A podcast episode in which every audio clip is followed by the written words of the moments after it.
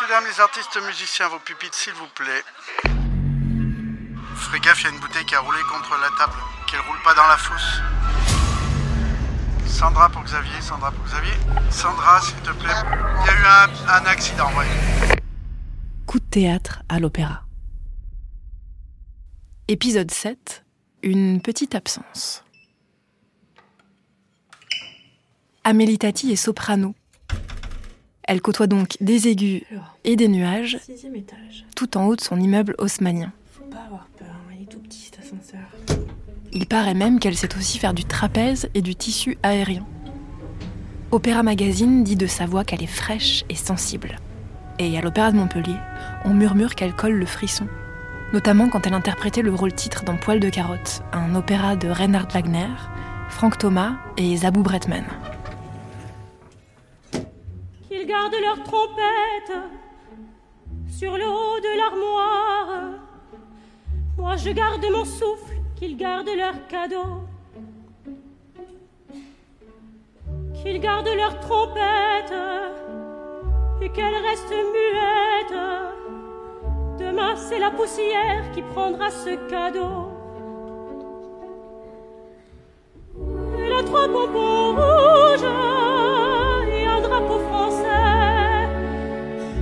Avec des franges d'or, je l'aurais bien voulu. Poursuivre avec la clique et sonner la revanche. Et qu'il la garde encore, moi je garde mon souffle. Amélie s'est aussi s'emparer du répertoire comique et elle se souvient notamment d'une fois où, à l'Opéra de Nice, elle s'est un peu trop abandonnée à son personnage. C'était une opérette qui s'appelle Le singe d'une nuit d'été. Et donc ça se passe dans un cirque.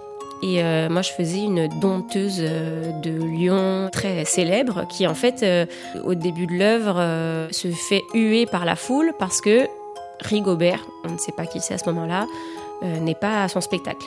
Et qu'elle est toute seule avec les fauves et que en fait le public voulait voir Rigobert. Donc là, j'étais là avec euh, ma grande tenue, avec des plumes d'autruche, tout ça, mes talons euh, de 15 cm, je crois. Et euh, je rentre en hurlant Crétin Je commence à m'énerver, et puis en fait, au bout de trois phrases, C'est mon mari Ou plutôt, c'était mon mari. Car depuis tantôt six mois, il a fini. plus rien. Vraiment, un énorme trou de mémoire. Je savais à peu près quelle était la suite de l'histoire, mais je n'avais plus euh, le pont pour euh, continuer avec ce qu'il y avait après. Tous les trucs qui me venaient, je savais que c'était beaucoup trop loin dans la scène, ou que c'était même dans une scène suivante. Du coup, je, je ne savais pas quoi dire. En fait, je crois que je me repassais quand même le texte dans ma tête. Il fallait que je trouve une solution.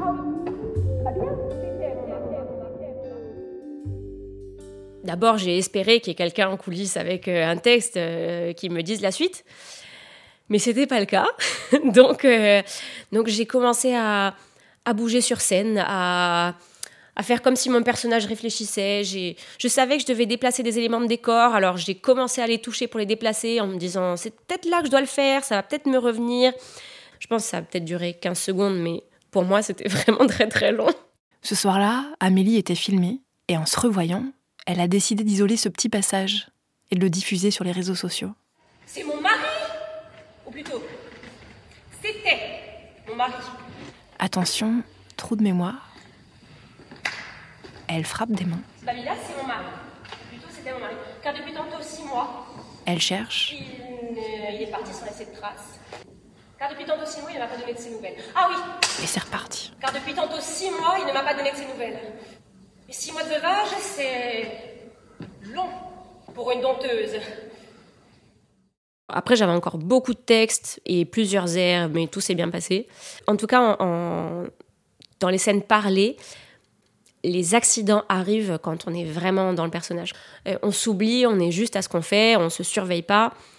Mais bon, après aussi, je, je pense que c'est pas si gênant que ça pour le public. Parce que euh, si on va voir du spectacle vivant, c'est aussi pour l'imprévu.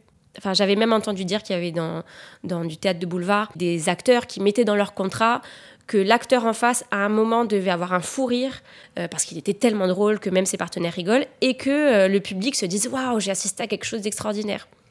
Donc, euh, du moment que ça ne casse pas un moment trop intense, c'est pas quelque chose de dramatique, qui est des accidents sur scène, ça peut même être positif. Coup de théâtre à l'opéra. Des histoires courtes, de longs moments de solitude.